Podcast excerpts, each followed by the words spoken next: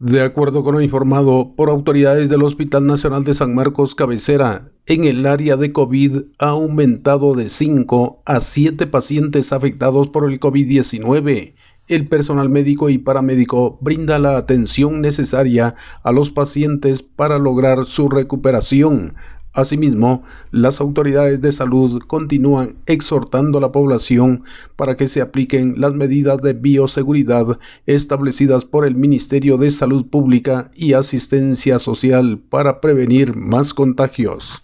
Desde mis horas unidas en San Marcos, informa José Luis Vázquez, primera en noticias, primera en deportes.